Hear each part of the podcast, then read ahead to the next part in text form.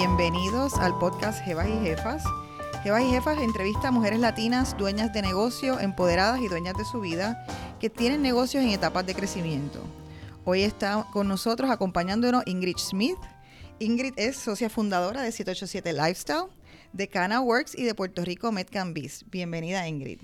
Gracias, muchas gracias. Un placer para mí poder compartir con ustedes. Pues vamos a hablar con Ingrid hoy sobre los negocios eh, que ella tiene, sobre todos sus eh, eh, ventures de negocio. Vamos a empezar a hablar por la génesis de esto de 787 Lifestyle. Cuéntanos un poquito qué es esto y cómo empezó ese negocio. Pues mira, yo venía de una carrera bien exitosa en el mundo de la banca en Puerto Rico. que disfruté mucho, pero en un momento trascendental decidimos personalmente y familiarmente tomar eh, movernos a un nuevo camino eh, con unos proyectos personales y surge la oportunidad de, junto con una socia y amiga a quien respeto y quien hoy es mi socia, eh, comenzar a atender asuntos y proyectos que se nos presentaban de personas que querían invertir en Puerto Rico, que querían traer aquí oportunidades de negocio eh, y auscultar oportunidades de sus negocios que ya tenían y de nuevos negocios eh, viendo lo que estaba pasando en Puerto Rico.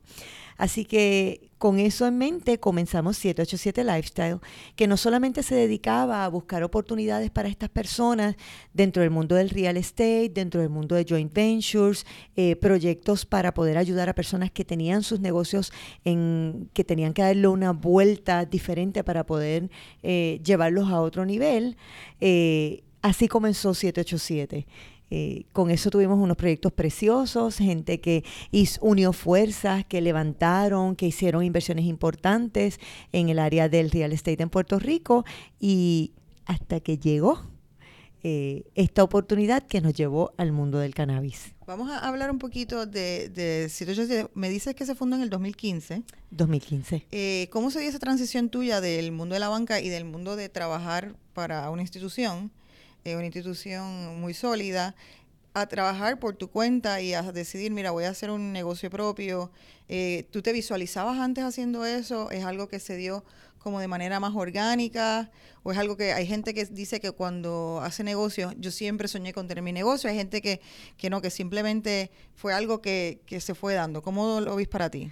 Definitivamente fue algo orgánico. Yo eh, vengo de una cultura bien corporativa. Toda mi formación eh, y mis años de trabajo fueron en la industria de la banca.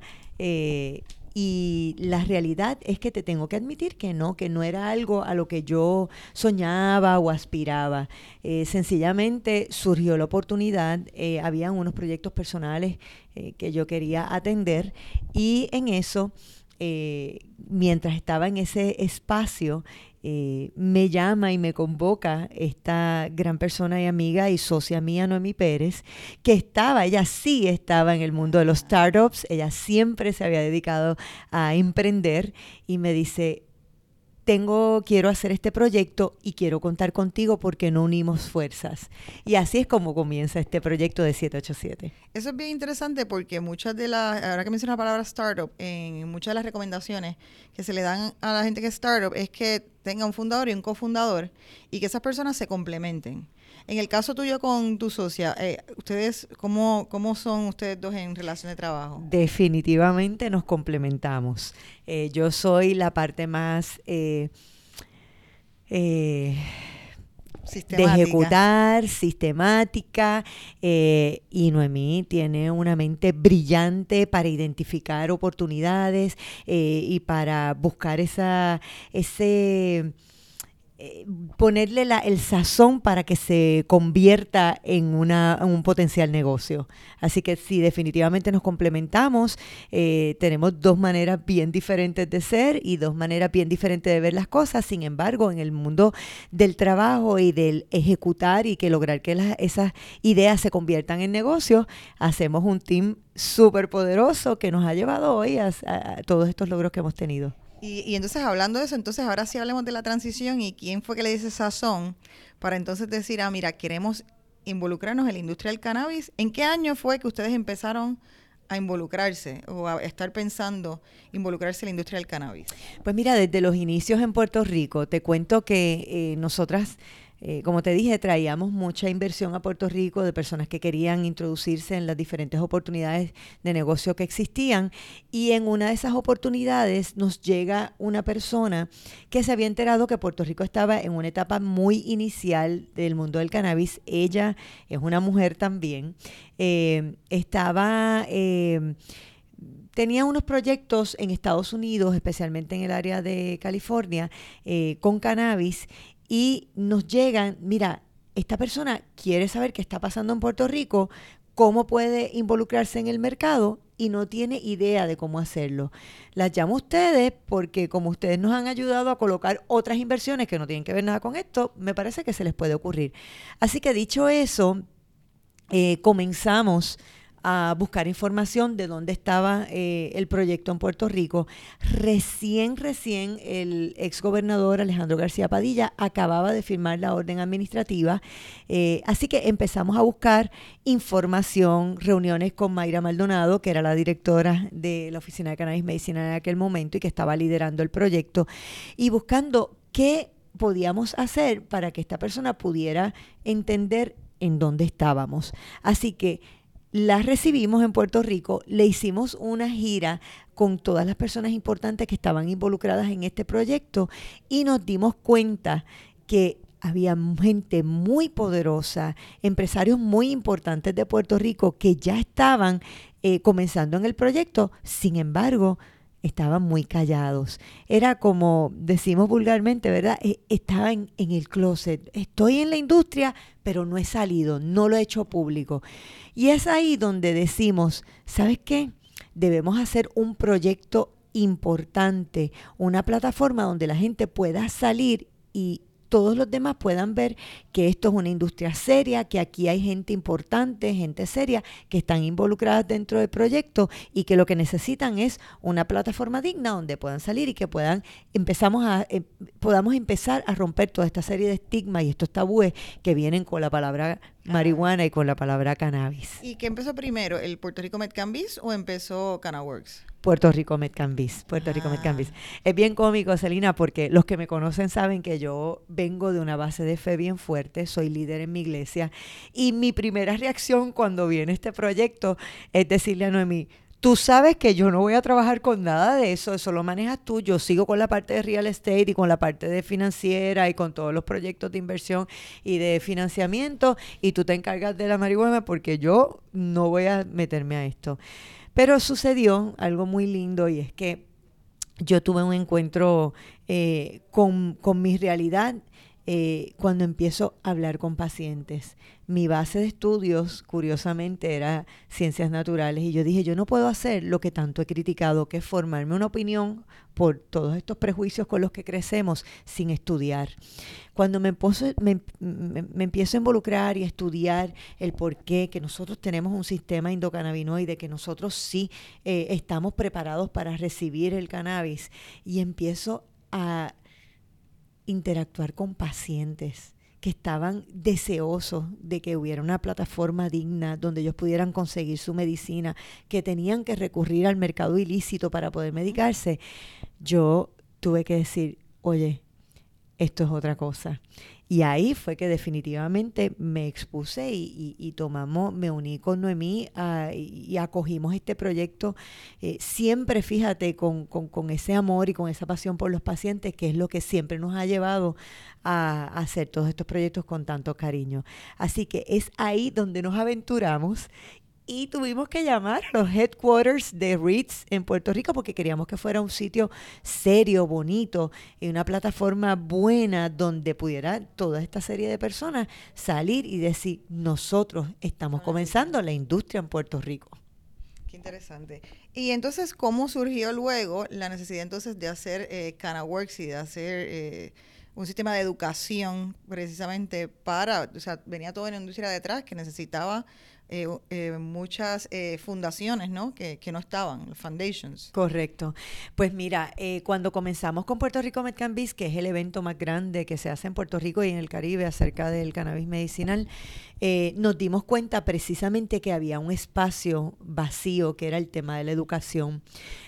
nosotros hemos sido promotores de la educación siempre desde el día uno. Nosotros entendemos que la educación empodera y nos dimos cuenta que no solamente había un espacio para los que conforman la industria, sino más importante aún para el paciente, que el paciente pudiera entender por qué esto podía ser una alternativa importante para ellos a nivel eh, de su salud, eh, que por qué... Eh, no tenían que recurrir a fumar, porque cuando tú hablabas con un paciente, lo primero que te decían muchos de ellos era, es que yo no quiero fumar, y entonces empezamos a darnos cuenta de todos esos espacios que habían para educar.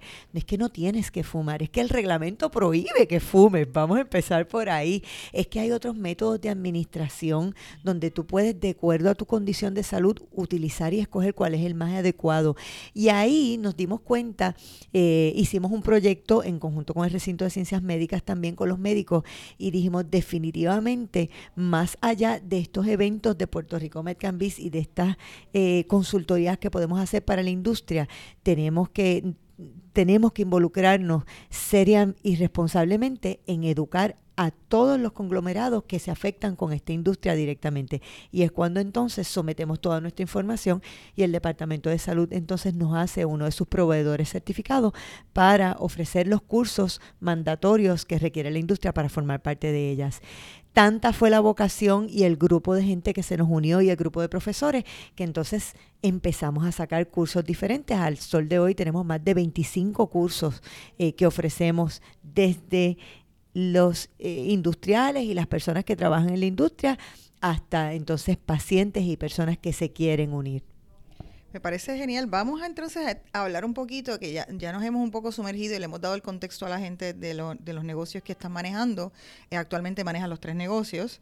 Eh, vamos a hablar un poquito de ese desarrollo y en qué etapa se encuentra eh, tu negocio ahora, si quieres, vamos a enfocarnos en, la parte de que sé que tienes excelentes proyecciones para CanaWorks y, y para, me imagino también que el Puerto Rico Medcambis, porque los veo, los visualizo los dos como, como que corren en paralelo.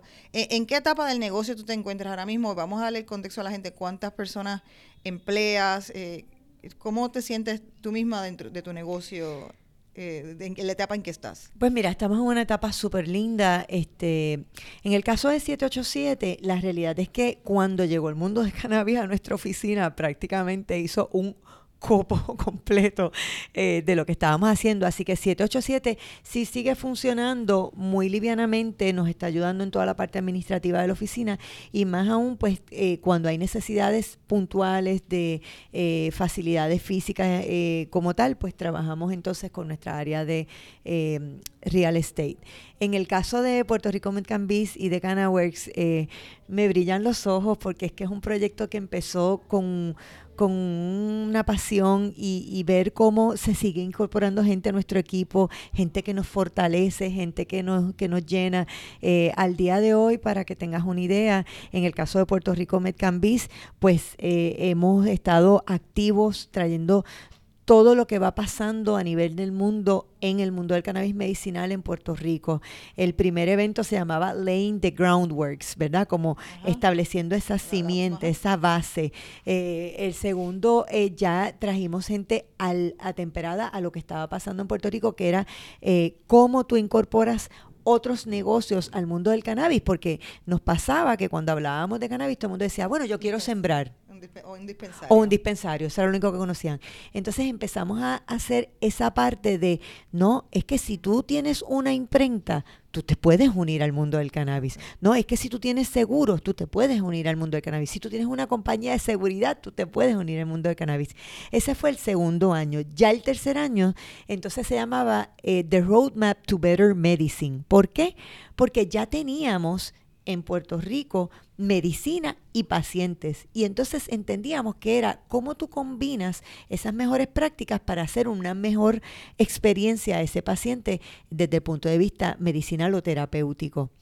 Este año ya estamos trabajando con nuestra, con nuestra última edición, que va a ser en diciembre también, y estamos trayendo una vez más conferenciantes de todas partes del mundo para fortalecer y ver cuáles son esos próximos pasos qué es lo que va a pasar próximo eh, con esta industria. En el caso de CanaWorks, pues ya conformamos, somos más de 25 eh, profesores y personas que estamos trabajando con CanaWorks, desarrollando cursos nuevos, desarrollando nuevas plataformas. Ya mismo salimos eh, con nuevas experiencias y lo que estamos ahora mismo inmersos, que es en el lanzamiento oficial de CanaWorks en el estado de la Florida y otras jurisdicciones.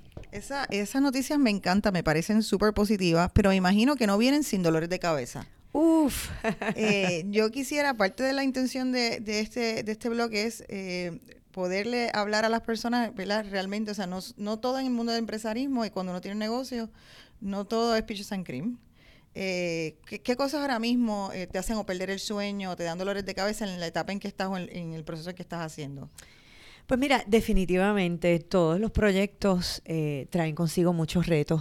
en este momento donde estamos en una industria que es muy novel, es muy nueva y que todavía a pesar de que ya tenemos más de 70 mil pacientes registrados en el programa, eh, donde tenemos casi cerca de 400 eh, médicos eh, en el programa, pues siempre vienen los retos, los retos del día a día, los retos de que, del estigma, los retos de los grandes intereses de otros grupos que empiezan, ¿verdad?, a levantarse, y los retos de la educación, porque en la medida en que esto sigue avanzando, te requiere más educación, pero cómo tú llegar, ¿verdad?, a todas estas personas para que puedan tomar decisiones informadas acerca de su salud, acerca de la salud de sus, eh, de sus familiares o acerca desde el mismo desde el mismo punto de vista de la política pública de cómo trabajar no por agendas personales ni por agendas de, de, grupos per, eh, per, se sino acerca de lo que es el bienestar porque no podemos perder de perspectiva que esto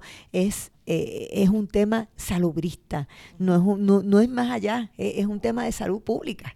Así que vienen unos retos, vienen los otros retos que obviamente son cómo tú te abres espacios en otras jurisdicciones. En el caso del, del proyecto de Florida, pues nosotros hemos sido muy exitosos en Puerto Rico. Sin embargo, cómo tú identificas cuáles cosas son las que quieres implementar porque te dieron éxito en Puerto Rico, pero cuáles no, porque no necesariamente el mercado se comporta de, la, de una manera igual. Tienes retos también reglamentarios. El reglamento de Puerto Rico es diferente al reglamento de la Florida. Así que, ¿cómo tú coges esta fórmula ganadora? ¿Cómo tú la atemperas de forma de que puedas tener la misma pegada o mejor en otra jurisdicción? Pues son retos de los que estamos ahora mismo trabajando. En el caso eh, precisamente de abrir otra... Eh, otra oficina en Florida. ¿Cómo ustedes piensan dividirse el tiempo? ¿Ustedes, ¿Alguna de ustedes va a estar más tiempo allá? ¿Ustedes contrataron a una persona que, que corre la operación allá? ¿Cómo están manejando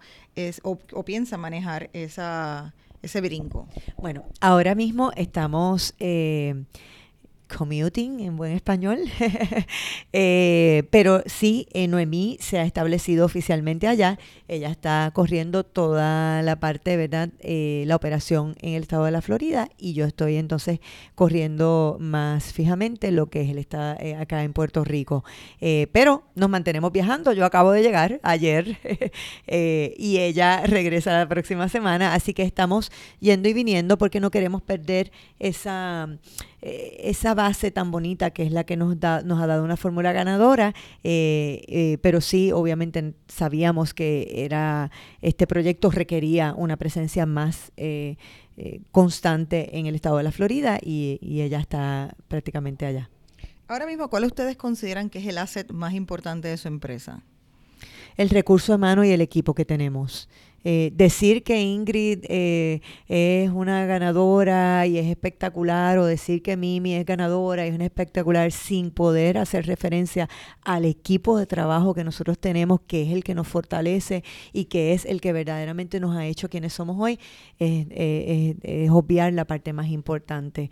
Cuando tú ves nuestro equipo de trabajo, profesores, abogados, ingenieros, empresarios, master growers, master manufacturers, o sea, manufactureros, y no solamente eso, el respaldo de la misma industria, clientes el, que han creído en nosotros y que nos han dado la oportunidad y que han puesto su confianza en nosotros para llevar a cabo sus proyectos. Yo no puedo hablar de Ingrid sola ni de Noemí sola, yo tengo que hablar de ese equipo que es el que nos ha fortalecido. ¿Y cómo se logra eh, crear ese equipo de trabajo? Ese equipo se logra trabajando con, mucho esfuerzo, poniendo mucha dedicación, con mucha integridad, con mucha verticalidad, eh, con mucha honestidad. Yo creo que cuando te acercas a la gente, eh, gente que le dices, ¿qué tú crees cómo lo debemos hacer? Tengo esta idea, eh, pero cuando entiendes que dos cabezas piensan más que una y que cuatro piensan más que dos y que diez piensan más que cinco, empiezas a fortalecerte, te empiezan a surgir nuevas ideas y empiezas a darle forma y empiezas empiezas, sobre todas las cosas, a que la gente se sienta parte de tu éxito, a que la gente se tomen tus proyectos como si fueran de ellos también. Y eso ciertamente enriquece tu equipo. Eh, y más gente dice, yo quiero formar parte de esta gente, yo quiero eh, formar parte de este equipo ganador eh, que no solamente se lanzan y se atreven, sino que escuchan y, y están todo el tiempo innovando. Eh, es súper importante, esto es novel, esto, eh, esta industria es nueva y si nos quedamos eh, ah, con los logros pasados, hay un dicho muy, muy puertorriqueño que dice, ¿verdad? Aguas pasadas no mueven molinos. Pues eso mismo es lo que nos pasa a nosotros, es que hemos querido seguir dinámicamente trabajando nuestras estrategias y, y ese dinamismo se nutre de un grupo de personas que nos conforman. ¿Y qué, cuál sería la próxima etapa para ustedes y qué necesitarías para llegar a ella? Estamos definitivamente ahora mismo, estamos inmersos eh, en el área de Puerto Rico, que es, aunque no lo crean, es, un mercado mucho más maduro que el de la Florida. Eh, nosotros en este proyecto de la Florida nos hemos encontrado eh, con que está pero by far más retrasado que Puerto Rico. para que tengan una idea, nosotros eh, nuestros, nuestros pacientes, la comunidad hispana está totalmente desatendida en el mercado de la Florida. Así que en el, en, el área de lo que es Puerto Rico, eh, que está mucho más adelantado, estamos concentrados ahora mismo totalmente en todo lo que es nueva educación, proyectos de educación nueva, que significa lanzar plataformas definitivamente en línea.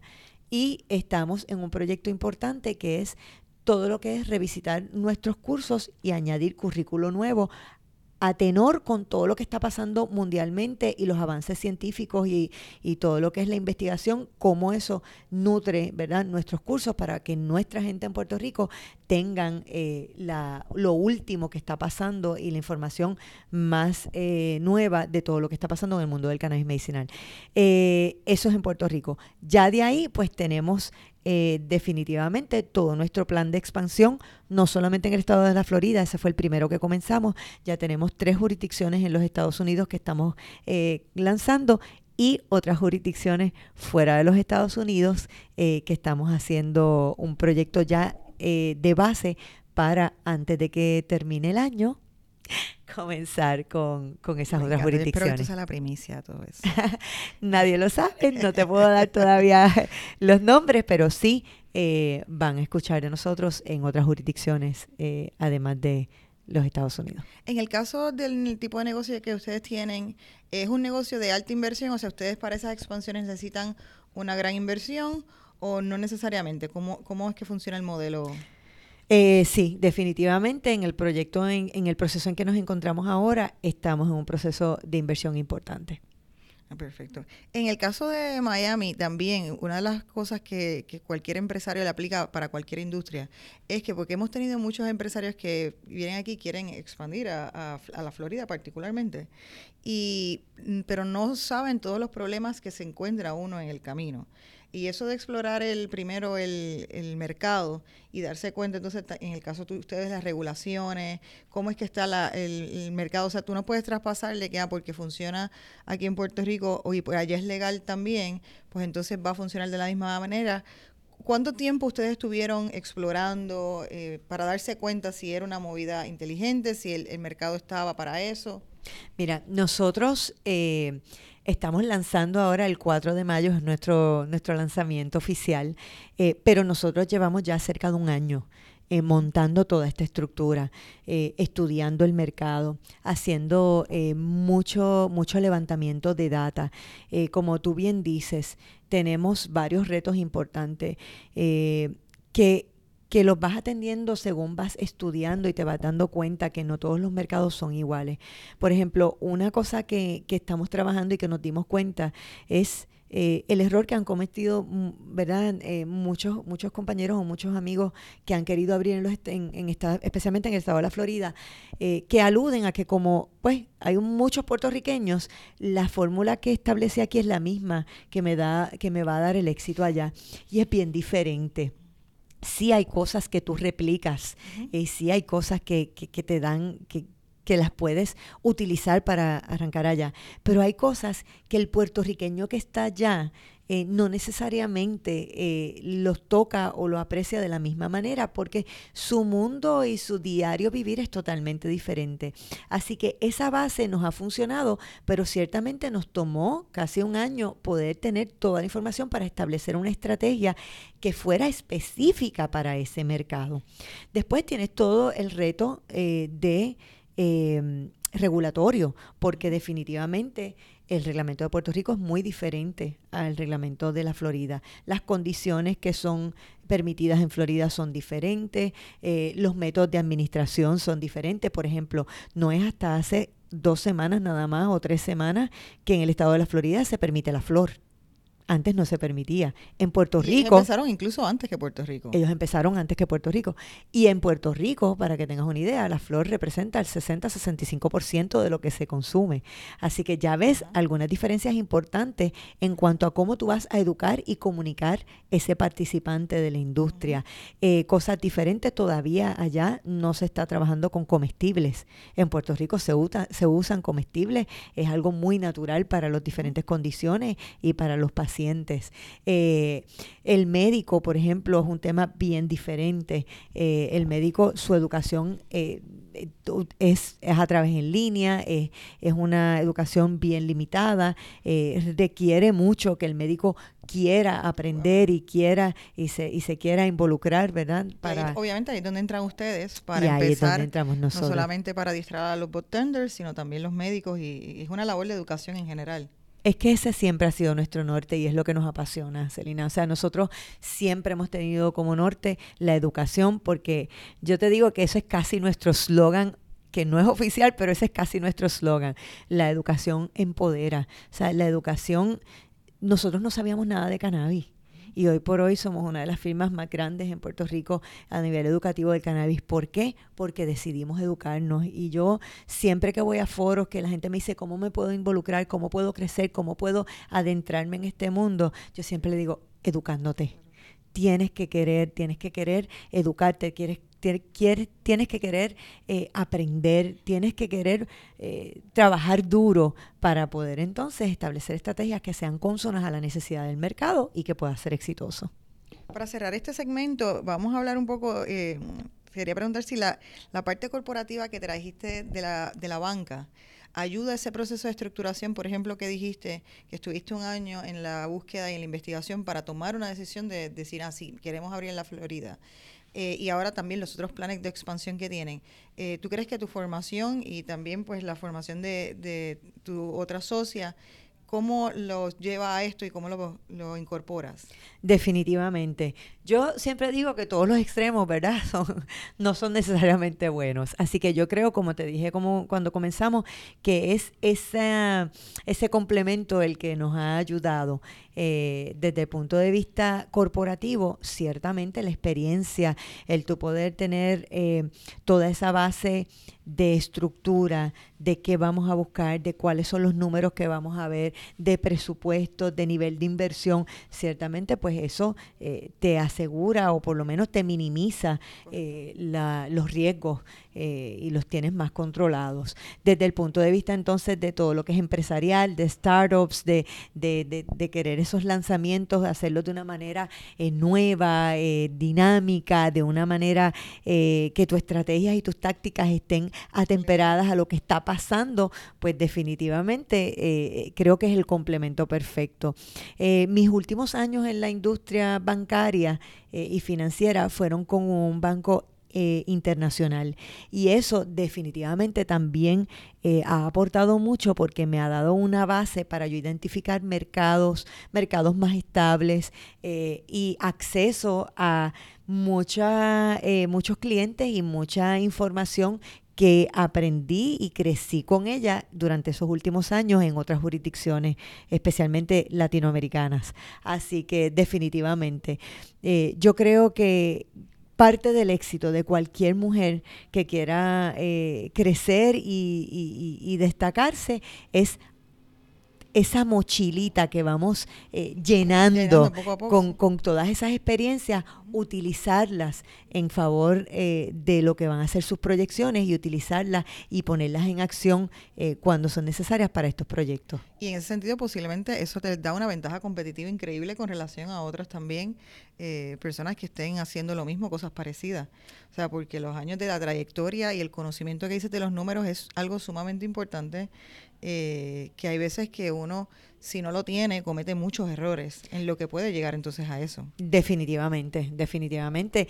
Eh, uno, eh, yo creo que parte fundamental es tú tener un presupuesto balanceado que te permita eh, arrancar tu proyecto con mucha fe. La fe es importante, la fe es importante y, esa, y ese sueño y esa aspiración y esa ilusión tiene que estar ahí, pero tiene que estar apalancada en una base sostenible y tiene que estar apalancada en una base y en unos fundamentos que te permitan eh, no solamente eh, arrancar tu proyecto, sino también poder moverte y ser dinámico de acuerdo a cómo lo que está pasando te requiera. Vamos a pasar entonces a, los rituales tuyos de empresaria. Vamos a hacer unas preguntitas un poquito más, más personales. Yo le llamo los quickie questions. Eh, ¿Te consideras una persona extrovertida o introvertida? wow. Eh, eh, de las dos. la realidad es que he aprendido a ser extrovertida. Soy extrovertida. El mismo liderato me ha formado y me ha llevado a ser una persona extrovertida. ¿Vas a eventos de networking o cómo haces para hacer networking? Voy a eventos de networking, sí, voy a eventos de networking. ¿En la industria del cannabis? En la industria del cannabis también, sí. En la industria del cannabis, este, eh, es nuestra base, así que como los hago, también los promuevo y, asisto, sí. ¿Y te parecen provechosos para, para negocios? O sea, ¿cómo es la forma más eh, eficaz que tú eh, o la forma en que tú le sacas más provecho a, hacer conexiones de negocio? Eh, definitivamente. Yo creo que eh, donde quiera que hayan personas con un genuino interés de trabajar por la industria y de desarrollarse, todos todos tienen algo que aportar y de todos tienes algo que aprender. Yo creo que si hoy por hoy nosotros somos una firma fuerte es precisamente por esa red que hemos podido desarrollar con nuestros clientes. Así que hacemos eventos para ellos, participamos de los eventos de ellos eh, y promovemos cualquier tipo de actividad que sea en el bienestar de, pensando en el bienestar de la industria y de los pacientes. ¿Inviertes tiempo en las redes sociales? Invierto, invierto tiempo en las redes sociales, en mi carácter personal fíjate, eh, soy, eh, no soy muy activa eh, haciendo, posteando muchas cosas. Sí, en nuestras empresas somos sumamente activos en las redes sociales. de hecho, en uno de nuestros principales medios de dar a conocer nuestras compañías. Pero ¿cuánto tiempo tú inviertes diariamente en las redes sociales? personalmente. Personalmente, hmm, bueno, lo primero que hago por la mañana, en mi carácter personal, yo tengo, ¿verdad? una filosofía de tener mi, mi espacio con, con, Papito Dios, hago un devocional y siempre tengo un versículo bíblico. En la mayoría de las veces lo primero que hago es postear en mi red personal ese versículo bíblico que es el que me va a dar, eh, empiezo con el pie derecho, vamos a ponerlo así. Así que por ahí empiezo. Después durante el día, en cosas personales, no dedico mucho tiempo. Sí monitoreo las redes, porque como te digo, es algo que utilizamos mucho en nuestra firma. Así que monitoreo las redes, cuántos posts han salido, eh, cómo ha sido la reacción, si están atendidos, si ese inbox está trabajado. Así que eh, invierto tiempo, pero no tanto en temas personales. Eh, ¿Cuáles son tus work essentials? ¿Qué cosas no puedes vivir, sin ellas no puedes vivir para trabajar? bueno, este, número uno de las cosas claves para mí, todas las llamadas se tienen que contestar. Eso lo traigo conmigo en mi mochila corporativa. Eh, todas las llamadas se tienen que contestar. Puede que no te conteste el mismo día porque lo tenga muy lleno, pero siempre contesto mis llamadas. Eh, número dos, trabajo en equipo. Eso para mí es un essential. El escuchar de mi equipo de trabajo. Vamos a lanzar esto. ¿Qué ustedes creen? A veces mucha gente subestima lo que puede apoyar, aportar una recepcionista en mi oficina o lo que puede aportar una de mis vendedoras en la oficina. A veces ahora eh, vamos a lanzar una estrategia, un texto, por ejemplo, y se los pasamos. Son ellos los que están recibiendo las llamadas. Quítele esta palabra, mm, póngale esta que, que llama más la atención. Así que un work essential es contar con tu equipo de trabajo, recoger ese insumo que puedas escuchar de parte de ellos, de los profesores. Nosotros, el grupo de profesores de CanaWorks, por ejemplo, todos son especialistas en sus temas. Y tenemos desde abogados especialistas en leyes laborales, desde firmas de, de, colocación dentro de nuestro equipo, eh, growers, ¿verdad? Cultivadores destacados en la industria, abogados, ingenieros. Y eso que ellos traen con ellos a la mesa es espectacular. Así que eso es un work essential para mí. ¿Qué superpoder quisieras tener? Wow. Eh, quisiera tener el superpoder de transmitir, eh, de transmitir a la gente cuando es importante adelantar tu agenda y cuando es importante adelantar la agenda del colectivo. Y eso es bien importante. Eh, cuando tú estás en una industria como la nuestra, que está comenzando prácticamente, porque llevamos tres años, pero es una bebé. Eh, hay momentos en los que tienes que detenerte y entender si esta decisión que está tomando beneficia a tu industria, que es la que eventualmente va a nutrir tu empresa, o si solamente beneficia tu agenda personal o tu agenda de tu empresa. Súper interesante esa contestación. ¿Pensaste quitarte en algún momento?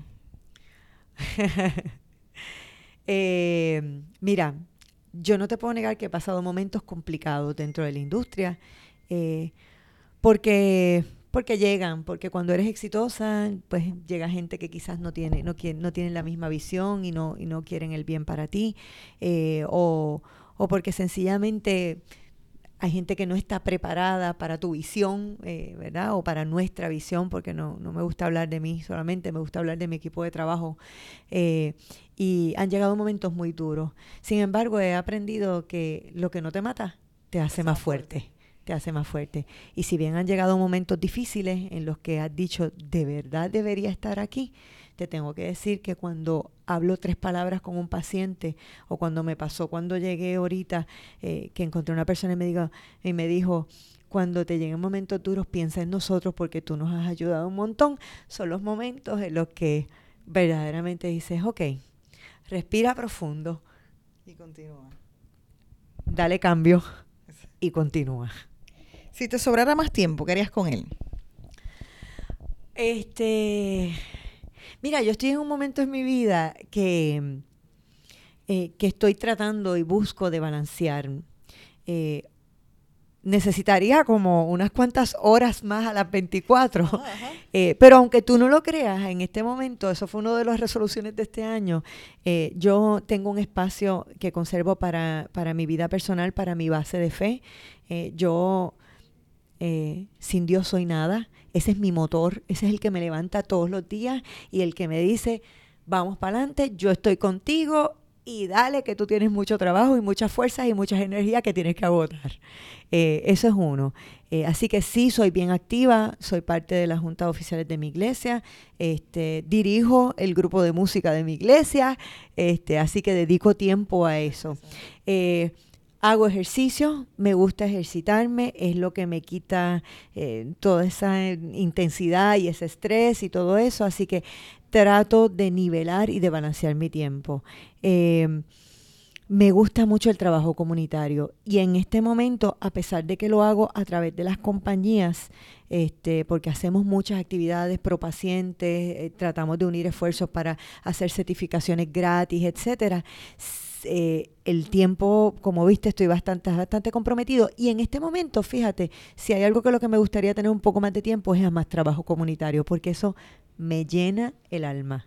Eh, me llena el alma. Durante eh, los días posteriores al huracán María, que tuve la oportunidad de involucrarme, a hacer cosas diferentes y a, y a, trabajar, eh, me, doy, me doy cuenta que eso me llena el corazón y que, y que necesito separar un poquito más de espacio para eso. ¿Y qué le recomendarías a otras mujeres en que inviertan su dinero? En que, si queremos darle una recomendación a las mujeres, si tienen dinero, inviértanlo en esto. ¿En qué tú recomendarías? Mira, eh, mucha gente me llama que quiero formar parte de la industria, que quiero sembrar, o que quiero tener un dispensario, o que quiero este, eh, montar, quiero cocinar, o lo que sea. Eh, yo, yo en este momento, donde es una industria nueva, donde todavía, a pesar de que ya hemos tenido 70 mil pacientes, yo siempre tienes que hacerte la pregunta, ¿qué te apasiona? qué es lo que te llena. Una vez tú identificas qué es lo que te apasiona, entonces podemos determinar cómo eso que te apasiona puede entrar dentro del mundo del cannabis o dentro de cualquier otra industria, no necesariamente el cannabis. Ciertamente el cannabis es un, es un tema novel, es una industria joven donde todavía hay muchísimas oportunidades, pero cada vez que me dicen, no, porque quiero cultivar, le digo, pero ¿eso de verdad te llena? ¿Eso de verdad te apasiona? O lo hace solamente. O lo hace solamente porque están hablando del green rush o de que la guagua verde o lo que sea. Mira, capaz que dentro de lo que te apasiona hay un espacio para ti en la industria del cannabis viene el cáñamo por ahí y el cáñamo viene con fuerza, eh, y viene mucha fuerza. Eh, eh, ¿Por qué? Porque el cáñamo no se trata solamente del CBD y de esa parte de consumo humano para, para trabajar con tu nutrición y con tu, y con tu condición de salud. El cáñamo viene a nivel industrial, textiles. ahora hay muchísima información acerca del hempcrete, sea, se puede construir con cáñamo. Así que ahí hay oportunidades importantes también. Pero yo creo que para que tú seas exitosa, tiene que, tiene que haber esa ilusión y tiene que estar esa llamita en tu corazón de ilusión, de, de, de pasión por lo que haces. Sin eso, no, no, no llega a primera fila. Pues muchísimas gracias Ingrid. Yo creo que con estas palabras eh, terminamos y culminamos nuestra edición del podcast Jefas y Jevas. Eh, gracias por estar aquí con nosotros, por compartir eh, tus experiencias. las personas saben que pueden verlo en el canal de YouTube y también dejarnos las preguntas. por si quieren hacerle preguntas a, Ingrid y en Facebook pueden hacernos preguntas y estaremos pendientes para, para contestárselas. Así que muchísimas gracias por haber accedido. Muchas gracias a ustedes, muchas gracias por esta oportunidad tan bonita.